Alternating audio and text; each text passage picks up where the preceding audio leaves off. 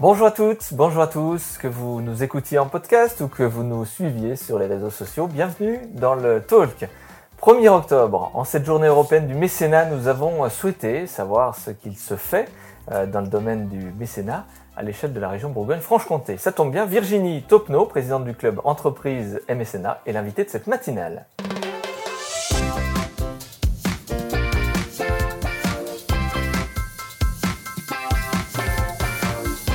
Bonjour Virginie Topneau. Bonjour. 1er octobre, grand événement ce soir, mais avant d'en parler plus en détail, pourquoi cette date du 1er octobre? Alors le 1er octobre, c'est la journée européenne des fonds et fonds de dotation et le club, chaque année, organise un événement à cette date. Un événement dont on parlera dans quelques instants. Avant cela, pourquoi le club entreprise et mécénat en Bourgogne-Franche-Comté est-il concerné? Parce que la mission du club Entreprises et mécénat en Bourgogne-Franche-Comté est euh, d'informer de sensibiliser les entreprises à la pratique du mécénat et surtout les inciter à le faire. Comment? Bien, En partageant leur expérience et en bénéficiant d'un mécénat collectif et sécurisé grâce à notre fonds de dotation. Alors vous allez me dire, qu'est-ce que c'est qu'un fonds de dotation? C'est ni plus ni moins une mini-fondation. On collecte des fonds auprès des entreprises qui vont nous permettre de soutenir des porteurs de projets d'intérêt général de notre territoire. Est-ce qu'on peut profiter de cette émission, Virginie Tottenot, pour donner quelques chiffres sur le mécénat, quelques chiffres clés? Oui, alors je vais vous donner plutôt les chiffres clés euh, de notre région. Euh, le mécénat, alors on a eu la crise sanitaire, on s'est rendu compte que le mécénat avait été maintenu, les entreprises avaient maintenu globalement leur engagement et même avaient été très innovantes puisqu'elles avaient trouvé d'autres formes de soutien, du don de temps, du don de matériel et avaient incité leurs collaborateurs à s'engager auprès des porteurs de projets qui ont traversé une difficulté. Ce n'est pas uniquement financier. C'est pas uniquement financier, vous avez raison, le mécénat c'est un don, un don d'argent, mais ça peut être un don de temps, ça peut être un don de prestations, ça peut être un don de matériel. Donc vous voyez, il y a différentes formes d'engagement. On peut revenir sur l'impact qu'a eu la crise sanitaire sur les pratiques des entreprises mécènes? Oui, alors les entreprises mécènes, elles ont essayé de répondre aux besoins des porteurs de projets, puisqu'en fait c'était soudain. Euh, c'était inattendu. Euh, tout le monde a été très déstabilisé, a eu peur du retrait financier et elles ont interrogé leurs porteurs de projets pour savoir de quelle manière elles pouvaient les aider.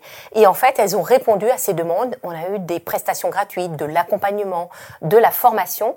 Donc ce qu'on peut souhaiter, c'est que ça continue après la crise. J'imagine que euh, seules les grosses entreprises peuvent être mécènes En général, c'est comme ça que ça se pratique Alors, c'est une idée reçue et vous avez raison de poser cette question. On dit toujours que le mécénat, ça concerne que les grandes entreprises. Pas du tout. Et dans les chiffres euh, que vous découvrirez dans notre émission cet après-midi, vous verrez que ce sont des TPE, des PME, des grandes entreprises. En fait, toute toute entreprise peut s'engager dans le mécénat et simplement, puisque je vous ai dit, comme c'est pas que financier, on peut faire du don de temps, du don de compétences, du don de matériel. On parle de cet événement que vous avez retrouvé sur les réseaux à 16h euh, tout à l'heure cet après-midi.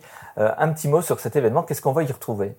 Alors, ça va être l'illustration du mécénat de façon pratico-pratique dans notre région. Vous allez avoir le témoignage d'Éric Boudier, Boudier, chef d'entreprise d'une PME, qui va expliquer qu'est-ce qu'il fait comme mécénat, pourquoi il le fait, qu'est-ce que ça lui apporte, et aussi en croiser le témoignage de porteurs de projets, de trois porteurs de projets, un qui est naissant, un autre qui est plus euh, développé, un très développé, ce qui va vous permettre de voir pourquoi on fait du mécénat, qu'est-ce qu'on y gagne, quels sont les écueils à éviter, et de façon pratique, euh, comment le mettre en place.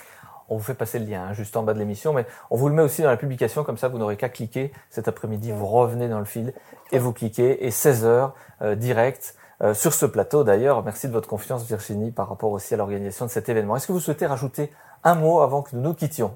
Oui, je vous remercie. Euh, je dirais que cet événement, euh, tous les membres du club sont bénévoles et s'engagent dans le cadre d'un mécénat de compétences. On est aussi, euh, on pratique aussi le mécénat dans nos entreprises financiers, mais pas que, en compétences, dans le cadre d'une gouvernance euh, collégiale.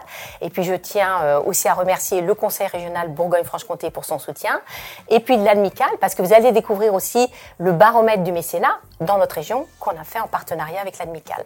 Voilà. Et surtout, bah, suivez bien l'émission. Merci Virginie. Topno, présidente du club entreprise et mécénat. Je vous dis au revoir, mais en fait, à tout à l'heure, 16h Virginie. Merci beaucoup. Merci Vincent. On se retrouve quant à nous très bientôt dans un nouveau talk avec un nouvel invité. Très belle journée à toutes et à tous.